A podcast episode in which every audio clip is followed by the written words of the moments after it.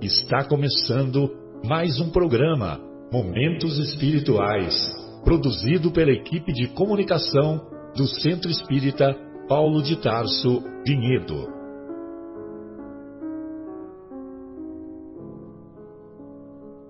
Se guardas contigo o estigma do sofrimento, indagando pela solução dos velhos problemas do ser e da dor, se percebes a nuvem que prenuncia a tormenta e o vórtice traiçoeiro das ondas em que navegas, vem conosco.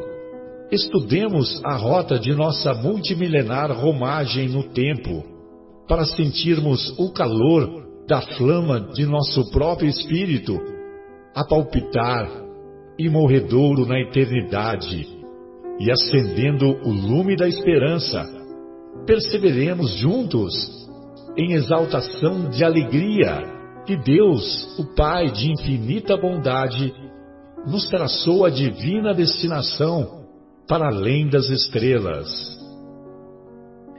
Bem, então é, iniciamos mais uma edição do programa Momentos Espirituais, programa aqui do Centro Espírita Paulo de Tarso de Vinhedo e programa do Departamento de Comunicação do mesmo Centro Espírita. É, estamos aqui já conectados com os meus amigos, a nossa querida Vera, o nosso querido Marcos, o nosso querido Mauro e eu, Marcelo, convido a todos os estimados ouvintes para me acompanharem pelo pensamento nesta singela oração, com o objetivo de nos harmonizarmos espiritualmente e para bem desenvolvermos o tema do, do Evangelho que será estudado no nosso programa. Hoje, o tema do Evangelho, é, na primeira parte do programa, será o capítulo 24 de O Evangelho segundo o Espiritismo, capítulo cujo título é Não pôr a candeia debaixo do alqueire, sobretudo no item que fala por que Jesus fala por parábolas? Bem, então, é, uma vez mais, gostaríamos de agradecer a Deus, nosso Pai, pela oportunidade de nos reunirmos hoje, sempre lembrando das palavras do Mestre que onde dois ou três dos seus, dos seus discípulos estivessem reunidos em seu nome, que ele, Jesus, ali estaria.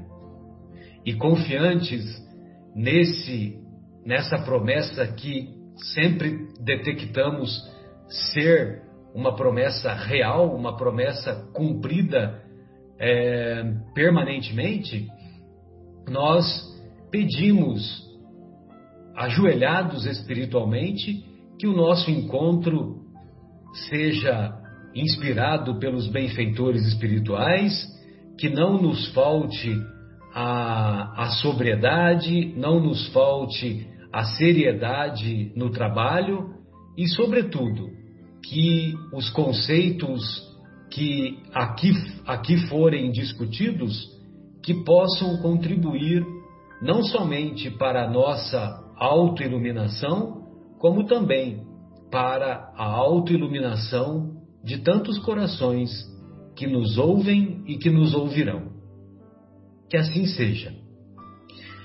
Bem, então iniciamos o nosso encontro. É, sempre vale a pena preservar as palavras do Mestre, e a, a passagem de hoje se encontra é, nos, cap, nos versículos iniciais do capítulo 13 do Evangelho de Mateus logo depois da exposição da parábola do semeador.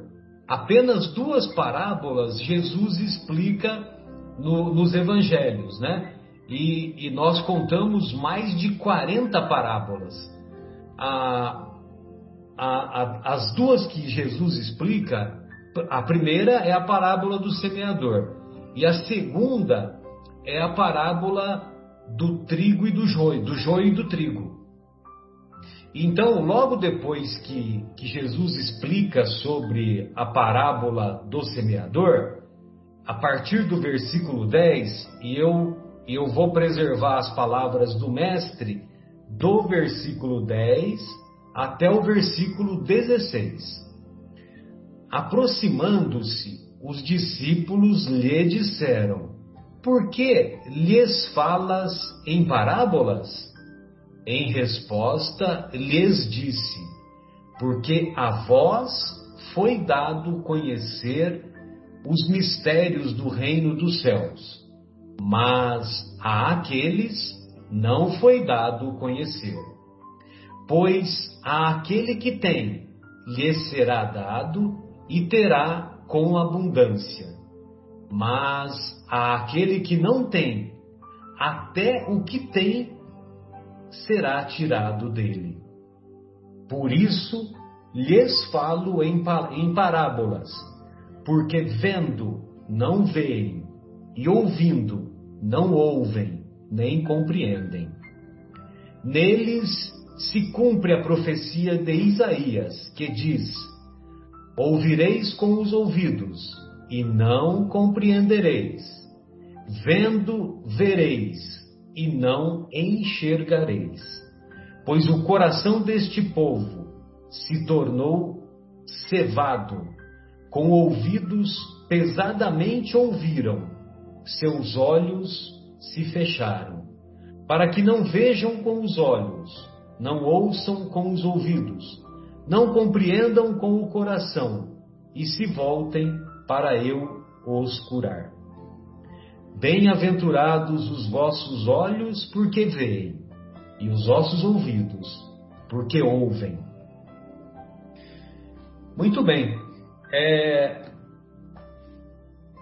Jesus utilizava o método pedagógico da parábola porque a parábola era uma história e uma história cujos personagens são personagens reais, personagens é, diferente das fábulas, né? Que a, a fábula também é um método educacional pedagógico, mas as personagens muitas vezes são animais.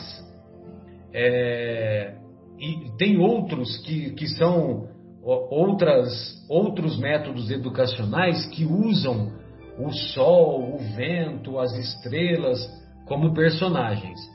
Mas Jesus utilizava da parábola e é, com esse objetivo de contar uma história e as histórias e o método educacional, melhor dizendo, é um método é, tão, tão potente, tão marcante, que atravessou os séculos, a tal ponto que estamos aqui discutindo os seus ensinos até hoje.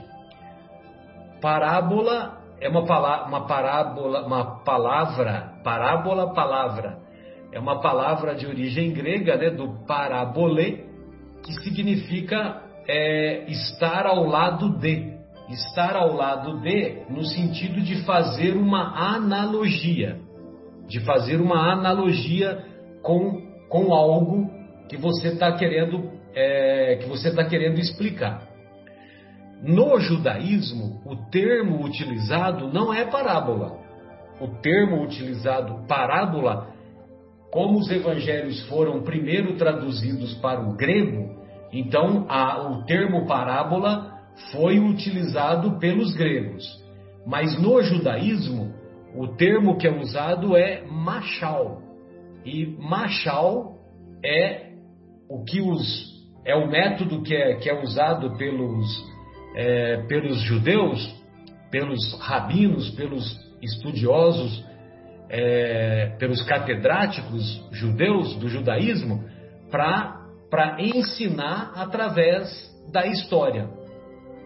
E, e a história, é, o, o, que, o que a gente vê assim de maneira marcante nessa passagem é quando Jesus diz assim: é, Falo em parábolas porque vendo não veem e ouvindo não ouvem nem compreendem. olha só a importância que Jesus dá para o termo compreensão. Então, não basta ver, não basta ouvir, mas além de ver, além de ouvir, temos que compreender. E compreender é compreender no sentido profundo, de, de você apreender aquele ensinamento.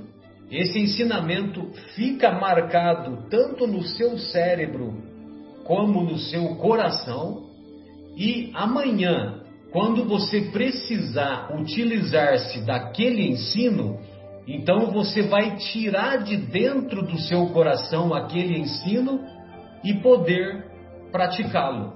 Por isso que o termo educação vem do latim é, educare, educere, que é tirar de dentro de si o conhecimento.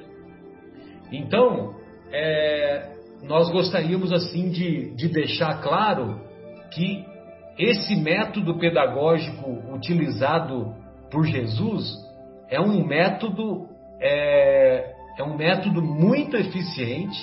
Não à toa foi utilizado pelo governador planetário e tomara tomara que um dia mais do que governador planetário ele nós possamos dizer que é o governador real dos nossos corações, né?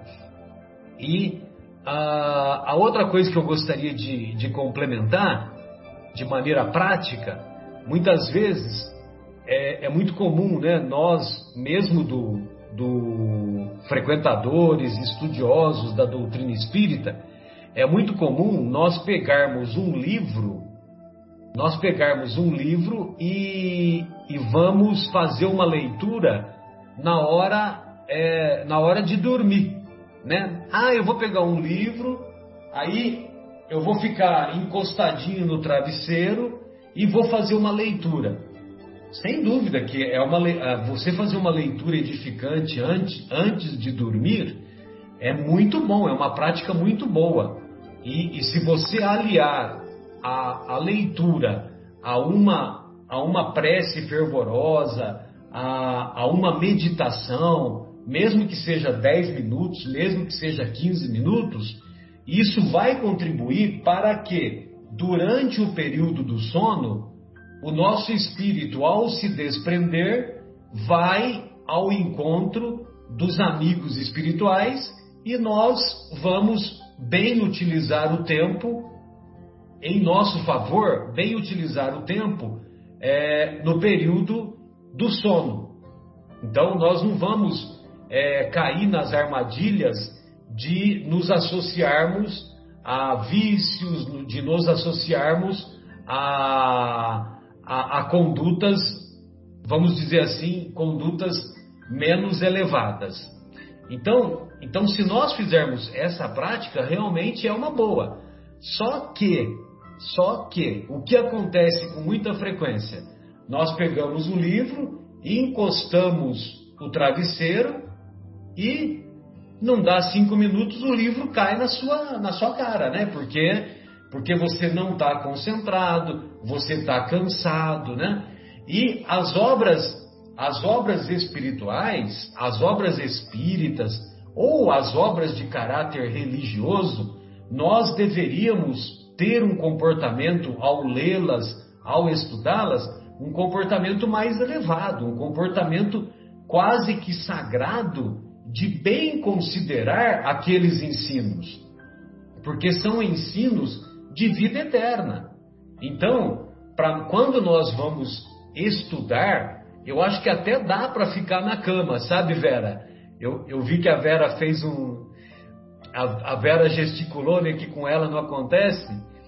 É, e, e eu, eu acho que realmente tem pessoas que se mantêm concentradas, mas para você se manter concentrada na cama, me desculpe, Vera, mas você tem que estar tá sentada, pelo menos sentada, né? Marcelo, não dá nem para acabar o Pai Nosso, Marcelo.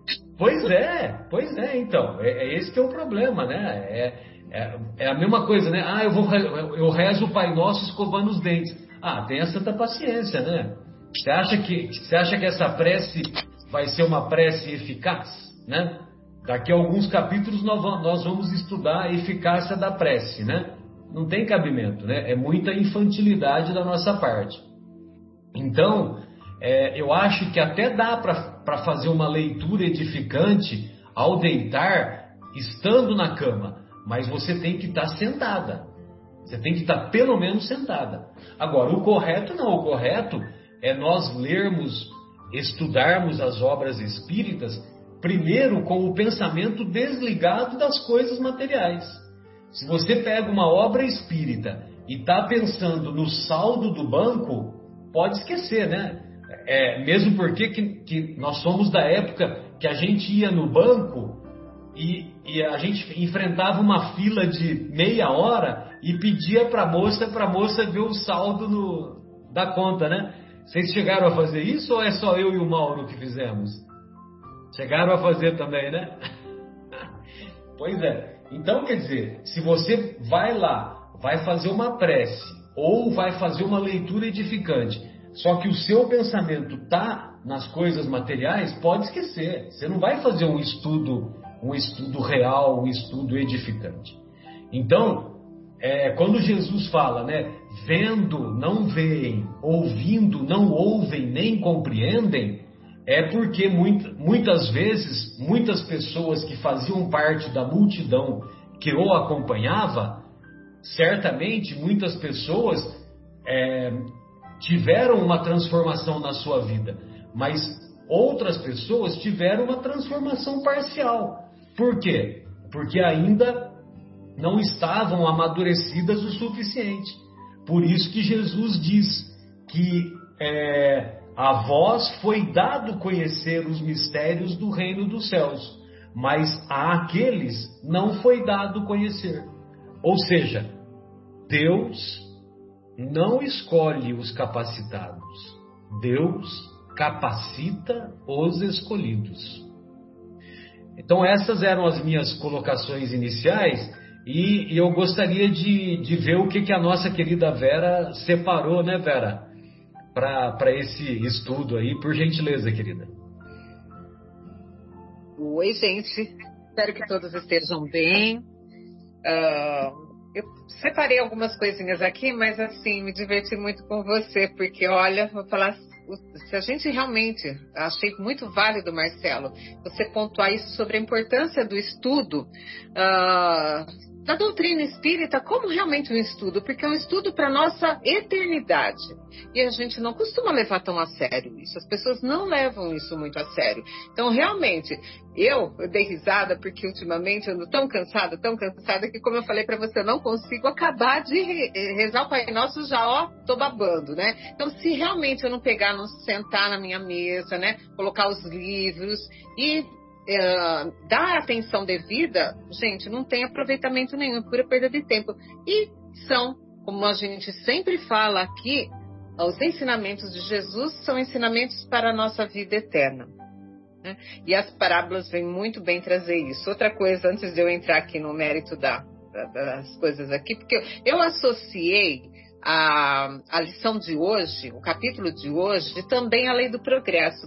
E quando você falou do banco, Marcelo, eu me lembrei como progrediu essas coisas de tecnologia, gente, porque eu, há 20 anos atrás, eu, não, um pouquinho mais, 24 anos atrás, eu me lembro que a gente, entrei na prefeitura lá de Louveira e a gente recebia em cheque.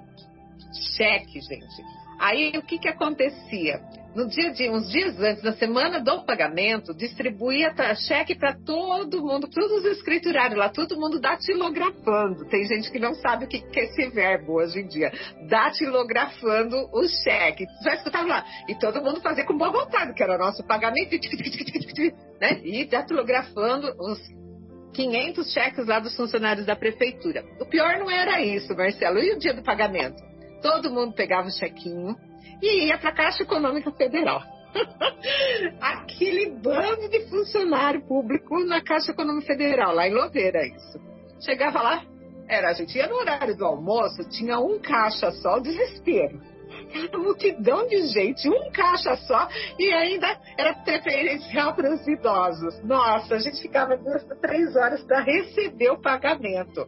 Olha que evolução isso. Nós estamos falando de 20 anos, está muito rápido tudo agora, né? E é o progresso. E o progresso que vem para quê? Para facilitar a nossa vida, para talvez a gente se atentar a coisas, outras coisas, de outros valores, que seriam os valores, né? Espirituais, os valores que a gente vai levar daqui, mas nós nunca vemos por esse lado. Então, quando você falou da parábola, realmente Jesus vem nos ensinar parábola, que é uma narrativa que vem trazer o que? Verdades, né? Verdades. E as parábolas de Jesus têm os que? Os preceitos morais, os ensinamentos morais que nós precisamos. Mas, interessante que ele fala, deixa eu achar aqui o trecho do Evangelho, quando ele fala assim, ó, que os discípulos perguntam para ele, né? Ah, por que o senhor fala em parábolas? Porque foi dado a vós, a vocês, ele está falando como os discípulos, ó, como o Marcelo falou, ele se reuniu com os discípulos, os mistérios do reino dos céus. Mas a eles, quer dizer, aos outros, o povo em geral, isso não lhes foi dado porque aquele que já tem, mais lhe será dado, e ele ficará na abundância. Que tem mais o quê? Mais conhecimento, um pouco mais eh, ali no caso do conhecimento doutrinário que Jesus trouxe. Os outros ainda eram um pouco estranhos a isso. E devido a isso ele contava em falava as parábolas, porque para quem tem um pouquinho mais de conhecimento, vai fazer, tendo uma interpretação. E eu falo para vocês, essa interpretação ela vai mudando dia a dia ainda. Não é que nós já olhamos para a parábola hoje e já tem todas as verdades, nós conseguimos enxergar todas as verdades nela. Não. Elas devem revelar muito mais.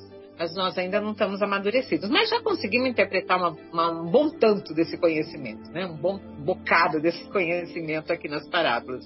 Então, elas vão e vêm vindo. Naquela época entenderam de uma forma, entenderam um bocadinho, Aí foi o povo foi revelando isso para o povo. Paulo levou muito conhecimento e assim Lucas, uh, isso, Lucas diz para nós, né, que Uh, voltando um pouquinho lá ali no ensinamento da candeia, que fala assim: não se acende uma candeia para colocá-la debaixo do alqueire, mas ela deve ser colocada sobre um velador, a fim de que ilumine aqueles que estão na casa. Tem o um trechinho de Mateus. Olha só como Lucas preenche um pouquinho mais isso. Ele fala assim, ó, no trecho que ele se refere a esse ensinamento. Não há ninguém que, após ter acendido uma candeia, a cubra com um vaso ou a coloque debaixo da cama, mas deve ser colocada sobre o velador, a fim de que aqueles que entrem vejam a luz, pois não há nada de secreto que não deva ser descoberto, nem nada de escondido que não deva ser revelado e aparecer publicamente. Lucas dá uma amplidão uma amplitude maior nesse ensinamento. Então, que não tem nada para ficar escondido, tudo tem que ser revelado. Então, nas parábolas de Jesus, Jesus vai contando essa imensidão de parábolas para que a gente tenha esse aprendizado conforme o nosso momento. Não é que nós ah, as coisas estão escondidas, elas são reveladas à medida que a gente compreende. Então, no passado a gente tinha, a gente já pode ver essa compreensão nesse curto espaço de vida nosso aqui. Não precisamos nem estender para a humanidade. Vamos nos resumir a nossa vidinha aqui de encarnados agora. Há 20 anos atrás, a gente entende de uma forma. Como eu comentei com o Mauro semana passada, né, sobre o Memórias de um Suicida, já li há muito tempo que a gente precisa lê-lo novamente, porque vamos tirar muito mais aprendizado, porque aprendemos nesse caminho, aprendemos mais coisas. Então nós vamos enxergar já com outros olhos. E assim são os ensinamentos de Jesus. Por que, que será que a gente repassa o Evangelho? Acabou, nós estamos estudando o Evangelho, daqui a pouco a gente volta tudo de novo estudar o Evangelho. E os meus companheiros que estão aqui vão concordar comigo. A cada estudo, a cada preleção que a gente prepara, tem um negócio diferente. Né, Marcos? A gente estava conversando agora há pouco sobre isso. É incrível. A cada coisinha a gente acrescenta. Então, no, mesmo que a gente faça a mesma preleção, mesmo que a gente dê a mesma aula, ela sempre vai ser diferente.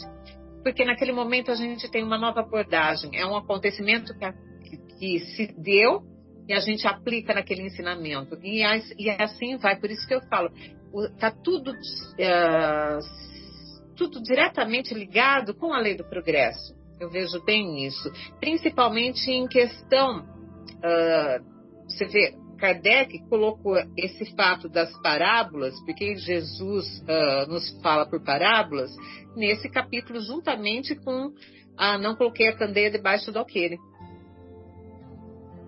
Gente, não podemos esconder nada, tudo tem que ser revelado. E eu fico pensando, quando eu trago isso para a vida atual, eu, esse último trechinho que o Marcelo leu aqui, eu falo, nossa, que atual que é isso aqui, ó. Ouvireis com vossos ouvidos, que é do profeta Isaías, e não escutareis. Olhareis com os vossos olhos e não vereis, porque o coração deste povo se tornou pesado, seus ouvidos se tornaram surdos e fecharam os olhos, para que seus olhos não vejam e seus ouvidos, para que não ouçam, para que seu coração não compreenda e nem se convertam, permitindo que eu os cure. Veja bem, olha, porque o coração do povo está pesado. Gente, o coração da humanidade continua pesado. A gente percebe, uh, parece que é, algo, que é alguma coisa assim cíclica, porque nos tempos que nós temos hoje, com tanta coisa que nos foi revelada, pessoas ainda não acreditando na vacina, não querendo se vacinar. Parece que, né, ainda por que fechar os olhos para tudo isso que se revela para nós? A ciência é muito útil, então tem que caminhar a moral junto com a ciência. E fala disso no livro dos Espíritos. Na questão 780, vou começar com a 780, ó, que é do capítulo da lei do progresso, tá? O progresso moral segue sempre o progresso intelectual? Os espíritos nos respondem, é a sua consequência, mas não o segue sempre imediatamente. Então, a moral intelectual teriam que caminhar junto, mas às vezes isso não acontece imediatamente, mas eles, eles têm que se acompanhar. E segue. Como o progresso intelectual pode conduzir ao progresso moral? Veja bem, eles colocam o intelecto primeiro, conduzindo para a moral, dando a compreensão do bem e do mal, pois então o homem pode escolher. O desenvolvimento do livre-arbítrio segue-se ao desenvolvimento da inteligência e aumenta a, a responsabilidade do homem pelos seus atos. Então, com o conhecimento, a gente tem que se aperfeiçoar, mas não só principalmente no lado moral, porque a gente tem um novo olhar para aquilo. A gente pode fazer as nossas escolhas melhores. Né?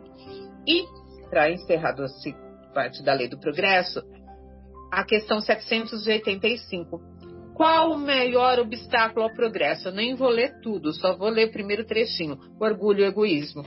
Hum. Orgulho e egoísmo. Hoje, atualmente na humanidade, quantas coisas não ficam escondidas para que se tire um proveito material, um proveito econômico, um proveito financeiro disso? Se uh, deixa a população uh, sem saber das coisas ou com difícil acesso a certas coisas para que se tire um proveito financeiro. Qual responsabilidade não acarretará perante essas pessoas que utilizam dessa forma o conhecimento? Né? Eu vejo que futuro os aguarda. Apesar de tanto que a gente tem aprendido, tanto que uh, exemplos que nós temos tido, ainda hoje, nesse mundo de provas e expiações, em fase de ir para um plano melhor, um plano de regeneração, ainda se acontece muito isso, principalmente no nosso mundo louco de agora, né? Mas eu tenho plena fé que tudo isso vai vai se acabando. Essa nova geração que vem vindo tem muita fé. Sempre falo isso. Acredito muito na nova geração que está por vir aí. Eles têm outros valores. Eles são diferentes. Nossos filhos são diferentes de nós já. E eles vão trazer essa evolução, vão trazer o atribuir o valor ao que se realmente tem que ter valor né? Que é a moral, que é o amor, realmente o amor. Né? Não precisamos falar mais nada, vamos falar do amor. O amor tem que exalar do nosso coração em todas as nossas escolhas. Se você tem dúvida em qual o que você vai escolher para a tua vida, qual caminho você tem que escolher, pondere com o amor. Não precisa mais nada, não tem que ter dúvida de nada. Aonde que o amor encaixa ali? Pronto, é esse caminho que a gente tem que seguir vai ser pedregoso às vezes, como eu já falei, às vezes da linha, né, da linha difícil, tudo vai ser pedregoso, mas é o melhor caminho e as consequências lá na frente que vamos colher mais serão frutos melhores, serão flores, como eu sempre gosto de falar, que adoro flor, né? adoro flor. Então, vamos colher essas flores porque a nossa escolha vai ser melhor. E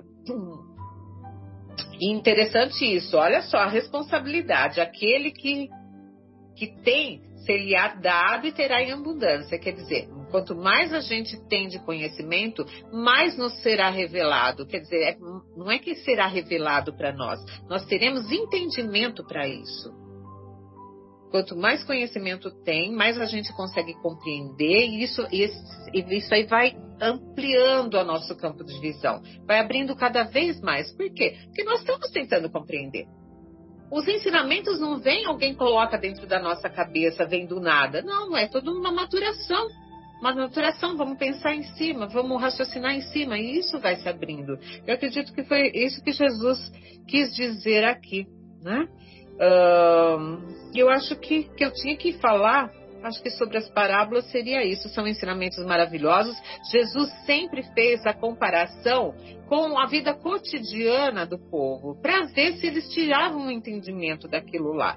Então eles não pegavam coisas que estranhas, alheias àquela aquele momento que ele estava aqui no planeta Terra. Não, ele pegavam coisas da vida cotidiana, porque daí o que, que o povo fazia? Talvez não conseguisse compreender, mas fazia uma correlação e aí tirava o ensinamento daquilo. Ah, é assim, porque uh, às vezes não tem a maturação, a maturação suficiente para fazer né, uma filosofia em cima daquela parábola, mas tinha uma comparação, né? Fazia uma comparação com a vidinha deles e fazia assim, puxa vida, é assim que eu tenho que, que seguir. E a gente vai ver, quando a gente vai explorando as parábolas de Jesus, vai percebendo que realmente Jesus falou isso. Falou para o povo comum daquela época e falou para os povos que vieram e virão ainda pela frente, né? Acho que era isso que eu tinha para falar, Marcelo. Acho que. É, é, tanto é que, veja você, né, o, a parábola do bom samaritano, a parábola do filho pródigo, tem muitas parábolas que, tá, que, a, que a grande parte das pessoas conhece. Às vezes pode ser que não conhece a história inteira, mas conhece pelo menos o, o, o sentido principal do ensinamento, né? Então, é, mesmo aqueles que não tiveram acesso ao, ao, estudo mais profundo desta ou daquela denominação religiosa, né? Então, é, e, mesmo sem denominação, né? Tem pessoas que nunca entraram numa igreja e conhecem essas histórias, né? numa igreja ou num, num, templo, seja lá o que for. Muito bom. Ô, ô Mauro, gostaria de ouvi-lo. O que, que você separou aí a respeito do tema, por gentileza? Boa tarde, amigos. Mais uma vez, uma alegria estar junto com vocês, junto com nossos ouvintes, para a gente conversar um pouquinho aí sobre o Evangelho de Jesus, segundo a doutrina espírita. É, eu, eu, queria começar o meu comentário falando um pouquinho sobre o título aí que o Kardec dá para o capítulo, né? Não pôr a candeia debaixo do alqueire. E eu então eu queria começar analisando o, contexto do que Lucas fala lá no capítulo 8, lá entre os versículos 16 a 18, que num trechinho ele diz assim: Não há coisa escondida que não se torne manifestada, nem oculta que não venha a ser conhecida, que não venha a ser conhecida algum dia, né? Então o tema o tema diz respeito, como a gente pode compreender, à necessidade da divulgação das verdades ensinadas por Jesus e pelo Espiritismo, que possam concorrer para o aprimoramento pessoal, aprimoramento moral das pessoas e, por conseguinte, para um mundo melhor em que vivemos, né? Então, Jesus nos diz que a luz do conhecimento tem que ser colocada à disposição de todos a verdade não pode ser escondida. Ou melhor, ela não pode ser escondida para aqueles que estão dispostos a conhecê-las. E ela será gradualmente percebida por aqueles que se propõem aí ao seu encontro. Eu sempre imagino e digo que as falas de Jesus se enquadram em vários contextos da nossa vida, em vários momentos da humanidade. Porque não, não tenha dúvida, não, ninguém tem dúvida que ele sabia de antemão qual seria o caminho que os homens teriam que perseguir para sua jornada evolutiva. Portanto, o que ele fala vai se adequando a todos nos vários momentos da nossa jornada, nos vários momentos da vida desse planeta, né? Então, se a gente voltar lá nos textos evangélicos, quando Mateus escreve lá no capítulo 5, nos versículos 14 e 16, que os discípulos seriam a luz do mundo e que a luz não deveria ficar debaixo da candeia, ou seja, escondida, mas sim que ela pudesse ser vista para iluminar quem entrasse, né? Então a gente vai notar que quando Jesus fala isso para os seus discípulos, ele fala logo após eh, o Sermão da Montanha, logo, logo depois que ele fala das bem-aventuranças, né? E a gente pode entender que as bem-aventuranças seriam como um, um rece uma receita que ele está nos dando de como a gente tem que se comportar para chegar à felicidade plena, né? Então, quando ele fala bem-aventurados os puros de coração, os misericordiosos, os que sofrem injustiça, os pacificadores, etc., né? Então ele está dando um, um, caminho de como a gente deve se encontrar para chegar no reino de Deus. Então, na, na luz da doutrina espírita, é, de lei de causas e efeitos, a gente pode discernir que as provas por qual a gente passa são escolhidas lá no plano espiritual para a nossa evolução. Portanto, são provas necessárias ao nosso crescimento moral e que a gente deve conduzir essas provas com galhardia, com honradez, com um espírito é, para cima, digamos assim, né? Por isso que o Cristo fala é que seremos bem-aventurados quando cumprirmos aquelas coisas que ele diz, né? Então, então, como eu disse, então Jesus relata aos discípulos que a luz do conhecimento deve estar à disposição de todo mundo, para que esse todo mundo, nós todos, possamos compreender o mecanismo universal que Deus nos disponibiliza referente à nossa evolução espiritual. Ocorre que nas condições de entendimento dos homens, as coisas têm que ser paulatinas, né?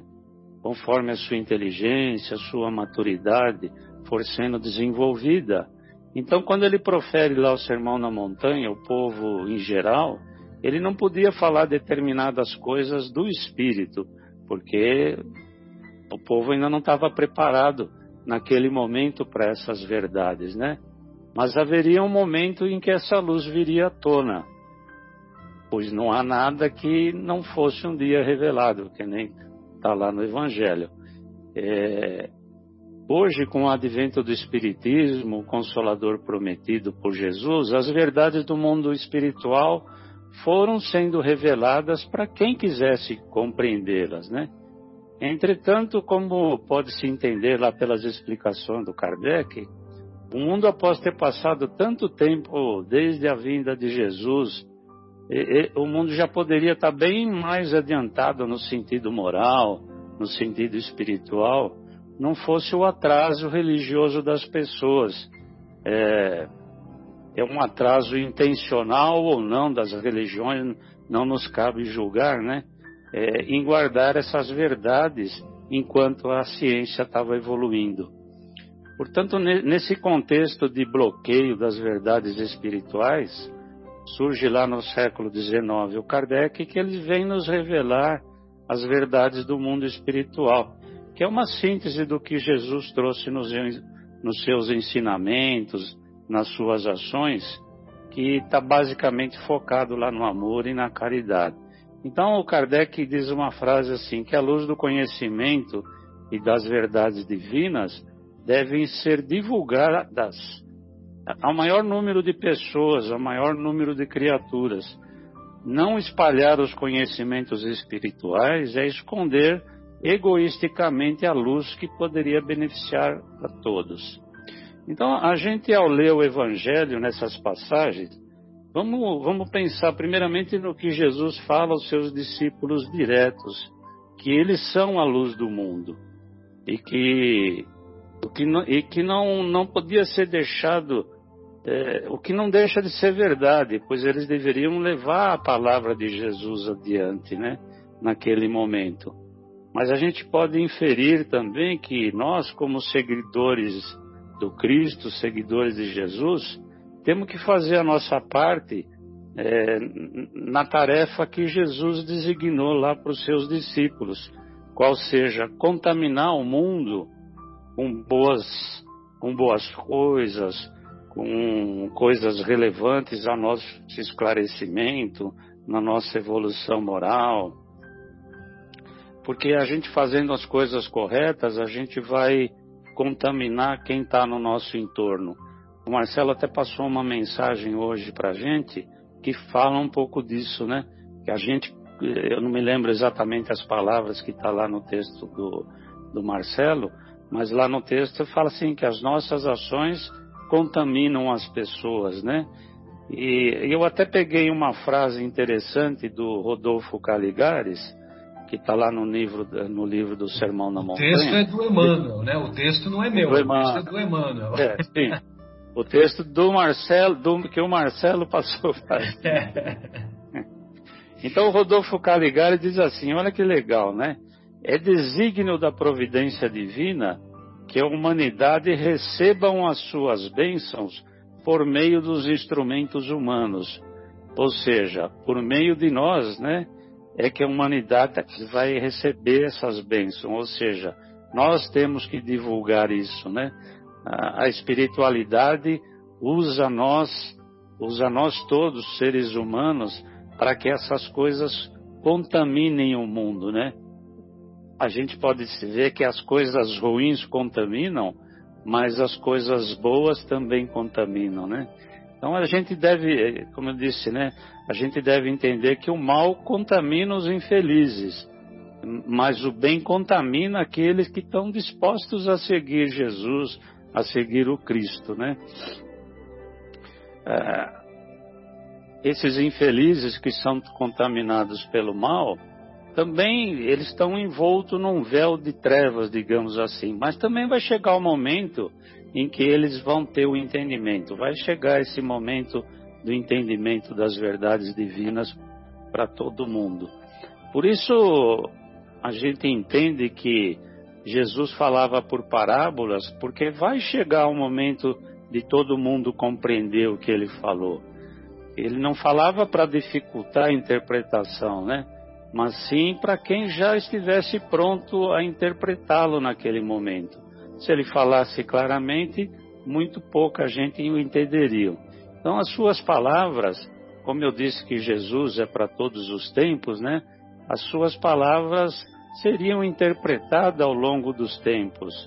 E, via de regra, né, durante o decorrer dos séculos, é, e a gente tem que levar em conta que os textos bíblicos no passado eram, eram acessíveis a, a poucas pessoas, né? Normalmente as pessoas eram analfabetas, os textos eram em latim, e as pessoas que eram dominantes politicamente e poderosamente, né, que tinham como interpretar aquilo que Jesus disse, usavam aquilo de uma forma de controle social, usando a ignorância do povo, né? A gente precisa levar também em conta que as parábolas eram coisas comuns na comunicação, como o próprio Marcelo falou no início, né? O povo da Galiléia, aquele povo simples, aquele povo da, dos arredores daquela região, a língua de Jesus era uma língua muito pobre, era, não tinha muito recurso linguístico, né? Então era uma forma de ensinamento as parábolas e por isso Jesus falava por parábolas, né? Voltando sempre àquele contexto, né? Nem todos estavam preparados para entendê-la, né? Então, é, uma outra coisa que eu também achei interessante que é, eu, eu, eu cheguei a essa conclusão de textos aí que a gente vai lendo no decorrer da nossa vida, né? Jesus também usava as parábolas para sair de determinadas ciladas dos adversários, né? Que podiam fazer interpretações erradas do que ele estava falando, né? Então ele recorria a essa metodologia de ensino, né?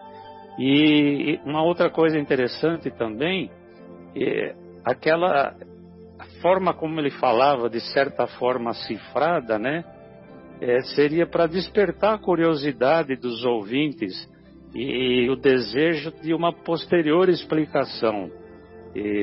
que os discípulos e os bem intencionados, com o passar do tempo, poderiam interpretar e elevar o conhecimento, né? Então, para terminar, para não ser muito longo, que a Vera já falou umas, bastante coisa interessante, né?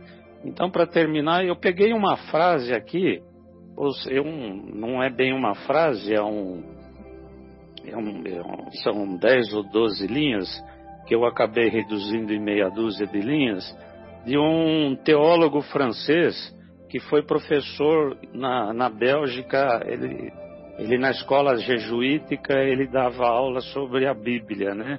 O nome dele é Leon Dufour. Então ele diz assim, no fundo da palavra grega parábole, há uma ideia de comparação, enigma e curiosidade. Mas não está nisso o essencial para explicar o gênero parabólico.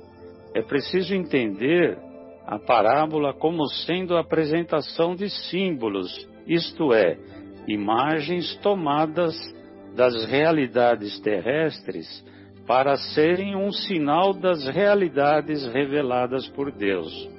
Elas precisam de uma explicação mais profunda foi essa explicação inicial que Jesus começou e deixou para seus seguidores darem continuidade mais tarde. Aí a gente vê que um dos seus seguidores que deu continuidade na explicação disso mais tarde foi Allan Kardec, né? Então achei bem interessante quando ele fala isso que foi uma explicação inicial que Jesus começou e deixou para seus seguidores darem continuidade mais tarde. Ou seja, iniciou, falou para quem tinha ouvidos de entender, mas lá na frente ela seria explicada. E cada vez mais a gente, aos poucos, vai entendendo um pouco melhor o que Jesus deixou de mensagem, né? Se a gente é, levar em conta que, sei lá, há 200, 300 anos, praticamente ninguém entendia nada do que Jesus falava, né? Liam a Bíblia assim, ou liam os evangelhos como obrigação, né? Hoje a gente com o entendimento, com o esclarecimento das verdades espirituais, tudo aquilo que os espíritos nos trouxeram, principalmente no livro dos espíritos, a gente começa a entender realmente o que Jesus queria dizer. Então eu acho essa a beleza da parábola tá aí, né? para a gente começar a entender conforme a gente vai evoluindo, conforme a gente vai crescendo moralmente, espiritualmente. Então é, é isso que eu queria falar, gente. Muito bom, Mauro. E corroborando aí o que você falou, nós vamos encontrar lá no item 4 do capítulo 1, Não Vim Destruir a Lei, do Evangelho segundo o Espiritismo, o Kardec faz o seguinte comentário a respeito do mestre, né? É, sua autoridade vinha da natureza excepcional de seu espírito e da sua missão divina. Ele veio ensinar aos homens que a verdadeira vida não está na terra, mas no reino dos céus. Ele veio ensinar-lhes o caminho que os conduz até lá, os meios de se reconciliarem com Deus e de preveni-los com a marcha das coisas que hão de vir para o cumprimento dos destinos humanos. A marcha das coisas é mais ou menos o que a nossa querida Vera fez referência à lei do progresso, né? Entretanto, Jesus não podia dizer tudo. E, em relação a muitos pontos, conforme ele mesmo disse, limitou-se a lançar os germens das verdades que ainda não podiam ser compreendidas. Então, quando a gente observa assim o estudo da parábola, você faz uma leitura inicial, você tem uma interpretação literal. Aí depois você vai avançando no conhecimento, você tem uma, um alcance maior daquele ensinamento. Conforme você vai estudando e vai amadurecendo, esse ensinamento vai se ampliando. Então, por isso, não à toa, as palavras do Mestre são palavras de vida eterna, a tal ponto que os seus ensinos são estudados em círculos elevados do mundo espiritual, né? Verdade. O, e, e a, eu sempre lembro, né, não sei se, a, se eu já falei com a presença da Vera, aquela história que o Emmanuel foi estudar o Evangelho de Jesus em, em círculos elevados de espiritualidade e lá ele auriu os conhecimentos para ele passar para o médium Chico Xavier. E mu muitas das suas obras ele pegou um versículo e fazia uma dissertação sobre aquele versículo. E, e aí, Vera e amigos, né? Quando o Emmanuel volta para a sua esfera espiritual que ele se encontrava, porque ele tinha ido para esferas mais elevadas. Quando ele volta para a esfera em que ele se encontrava, ele falava que ele se sentia lá nas esferas mais elevadas, ele se sentia como se fosse um crocodilo. Tal a elevação espiritual dos ensinos lá nas esferas espirituais mais elevadas. Ô Marcos, gostaria de ouvi-lo, querido. Desculpe aí que usei um pouquinho aí o seu tempo. Imagina, Marcelo. Sempre rica as colocações de todos aí, todos os amigos. Uma boa tarde, boa noite, bom dia aos ouvintes que estarão nos ouvindo aí, nos acompanhando. É, a falar sobre esse capítulo, né, Marcelo, como todos aí brilhantemente colocaram, né, as suas ideias, é, existe um contrassenso a princípio, né, porque Jesus fala por a luz no velador, né, e ao mesmo tempo ele falava por parábolas, ou seja, parece que ele parecia que ele estava escondendo, parecia, né? E mas tenha claro o motivo que ele falava por parábolas e no, no até no próprio Evangelho segundo o Espiritismo está aqui. Ele falava por parábolas para um povo que não estava, até, até usei a palavra do, do, do, do, do Evangelho aqui, não estava no estado de compreender, não estava no estado de compreender, ou seja, não, não era aquele momento, não estavam ainda preparados, né? Então seria inútil, inútil para alguns, né, falar diretamente, né? Mas para os apóstolos ele falava. Até nessa explicação mesmo, nesse trecho do Evangelho, ele fala: para vocês eu falo diretamente né? porque aqueles eram os escolhidos naquele momento, seriam os apóstolos que iriam difundir os ensinamentos é, de Jesus. Né? É, então, outra palavra interessante que foi até falado pelos amigos, não se deve pôr a candeia debaixo da cama, perfeito, mas sobre o velador, onde é, a, o velador a fim de que todos que entrem todos que entrem possam ver. Ou seja, é necessário entrar, é necessário querer ver. Se você não quiser, se você não entrar, você não vai ver. Mesmo que a candeia esteja lá no, no alto de tudo, você tem que entrar. Se não entrar, você não vai ver. Então, achei interessante para todos que entrem. Então, é necessário querer ver a luz, é necessário ir atrás do conhecimento, né? é, para aqueles que não querem ver, a candeia pode ser colocada em qualquer lugar, eles não vão ver. Quem não quer ver, não verá mesmo. Né? É, e outra colocação é que não se deve revelar inconsideravelmente todas as coisas. Inconsideravelmente está colocado aqui no Evangelho segundo o Espiritismo. Né? Porque, assim, é, os ensinamentos, eles têm que ser proporcionados é, a inteligência daqueles que queiram se instruir, que vai de encontro a todos aqueles que queiram entrar, a todos aqueles que entrem. Então, você quer se instruir? Claro que vai ser revelado, né? né? E, e tudo tem a sua época. Né? Jesus falava naquele momento, em parábolas por aquele, aquele povo, mas eu sempre digo, ele estava falando para a eternidade, para todos os povos do futuro, falava para o futuro. Né? Porque tudo tem a sua época. E está no, no, segundo, uh, no Evangelho segundo o Espiritismo, também assim, o grão semeado fora da sua época não frutifica. Interessante isso. o grão semeado fora da época não vai frutificar. Então não era a época realmente. Para alguns sim, né? para a grande maioria não.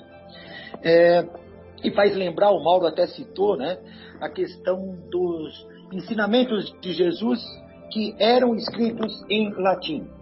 Né? Então eram, era tudo no latim. Então o acesso, quem tinha acesso, mesmo naquela época, olha, séculos depois, séculos depois de Jesus, hum, quase ninguém sabia. Né? E isso foi quebrado é, por um monge agostiniano, né, Mar Lutero, né, Marcelo? A gente sempre debate sobre isso. Que ele era contra, olha interessante, o que causou a revolta dele? Talvez nem fosse o latim. A revolta dele era porque a igreja, naquele momento, cobrava pela, pelo perdão, pela indulgência. E ele achava aquilo um absurdo. Como é que pode acontecer um negócio desse? Então ele foi contra a igreja, naquele momento, a, a, por este motivo. Mas uma contribuição muito boa ele trouxe à humanidade. Porque nessa questão de protestantismo, do, da, da, da reforma protestantismo que ele propôs, veio as traduções do latim, porque ele queria que aqueles ensinamentos de Jesus, de Jesus fosse aberto, fosse livre para quem quisesse. Você não precisava aprender latim para saber Jesus, você tinha que saber na sua língua. Então, ele fez as primeiras traduções do latim para o alemão, né, e depois dali é, saiu para o mundo, né, o inglês, o francês. Né? Então, é interessante citar é, Lutero, que foi muito importante também, que colocou a candeia um pouco mais altinho ali. Né? Só que precisava entrar ainda, né? É... Fez parte da marcha do progresso do conhecimento, né? Sem dúvida. Sem dúvida, linkando um pouco com o que a, a, a Vera citou, que é a Exato. lei do progresso. Exato. A Vera sempre gosta da lei do progresso. Nós deveríamos gostar também. Isso mesmo. E então vem de encontro ao que vocês até falaram, né? Tudo que está oculto será revelado? E, e aí vem aquele, aquele, aquela introdução do livro dos Espíritos, né, Marcela, que a gente gosta sempre também, né? São chegados os tempos em que todas as coisas serão reveladas. Está lá, né? No início do, do Evangelho segundo o Espiritismo, na introdução, né? E, e, e vem Jesus também, né? É, que fala falar sobre o Consolador prometido, né? Que é o Espírito da Verdade. Então ele, ele diz que o Consolador prometido vem trazer mais, é, mais conhecimento e complementar e esclarecer, inclusive, o que ele havia falado. Então o Consolador prometido vem esclarecer, vem trazer luz às parábolas, vem abrir um pouco mais ou dar entendimento àquilo que ele falava entre aspas, veladamente, né? né? Então Jesus usa, inclusive, está aqui no, no, Evangelho segundo o Espiritismo, ele usa as parábolas é, nas questões, está escrito aqui, mais abstratas. Nas questões mais abstratas estão relacionadas às parábolas, né? É, mas o âmago da doutrina de Jesus, assim, o, a, a, parte mais direta, importante, tudo é importante, evidente, claro, mas quando ele fala de amor, quando ele fala de perdão, quando ele fala de caridade com o próximo, não é por parábolas, ele fala explicitamente. Porque é necessário que essa base seja explícita para que ela dê alavanca para seguir em frente. Né? Então, se ele fala tudo por parábola, ninguém entender nada, nem sequer a base. Né? A base, é, os pilares dos ensinamentos de Jesus. Mas o, o amor, o perdão, a caridade para com o próximo, ele, ele fala diretamente. Né? E, e isso tinha que ser dito imediatamente para que dali os apóstolos saíssem a semear. Né? É isso, meus amigos, que eu tinha aí para colaborar com vocês a respeito desse capítulo. Obrigado a todos. Um grande abraço. Perfeito, Marcos. Então, só para a nossa despedida, vale a pena nós é, lermos aqui a mensagem intitulada Candeia, que se encontra lá na obra Vivendo o Evangelho e que foi é, ditada pelo espírito André Luiz. Eu acho que, para não, não ficar confuso, durante a exposição, é, a mensagem, eu falei que era do Emmanuel, mas na verdade é do espírito André Luiz. Então a mensagem diz assim: destaque os ensinamentos do Evangelho e se comporte de acordo. É aquele ensinamento do, do Francisco de Assis, né? Pregue o Evangelho o tempo todo. Se necessário, use palavras. Ou seja, o nosso comportamento deve falar mais alto do que as próprias palavras nossas. Então, destaque os ensinamentos do Evangelho e se comporte de acordo. Amor? Interrogação. Não recuse amar. Bondade? Não ouvide o bem. Não esqueça o bem. Paciência? Não se encolerize. Caridade? Não seja insensível. Humildade? não enjeite ser humilde. Brandura, não haja com dureza. Tolerância, não fique irritado. Esperança, não se desespere. Quando explica as lições de Jesus, você é candeia luminosa esparzindo ensinamentos sublimes. Mas se não dá exemplo do que fala, será sempre uma candeia escondida debaixo do alqueire. Então cabe a nós escolher, escolhermos, né? Se queremos ser uma candeia luminosa, aliando o, a nossa fala ao nosso comportamento, ou se queremos ser uma candeia escondida, falando, mas não exemplificando. E o interessante é, é, é a contraposição que ele faz, né? Amor, então devemos amar. Bondade, devemos praticar o bem. Paciência, não se, não se encolerizar, né? Então, paciência é o contrário de cólera. Caridade, o contrário de insensibilidade. Humildade, não devemos é, Humildade, o contrário seria orgulho, mas não devemos enjeitar a oportunidade de sermos humildes. Brandura, dureza de coração, tolerância, o contrário seria irritação. Esperança, o contrário, desespero. Então vale a pena nós nos esforçarmos para sermos candeias luminosas e não candeias escondidas. É, Vera, Mauro, Marcos gostariam de fazer mais alguma observação? Então, nós vamos é, encerrar essa primeira parte e retornaremos após a pausa musical. Até daqui a pouco.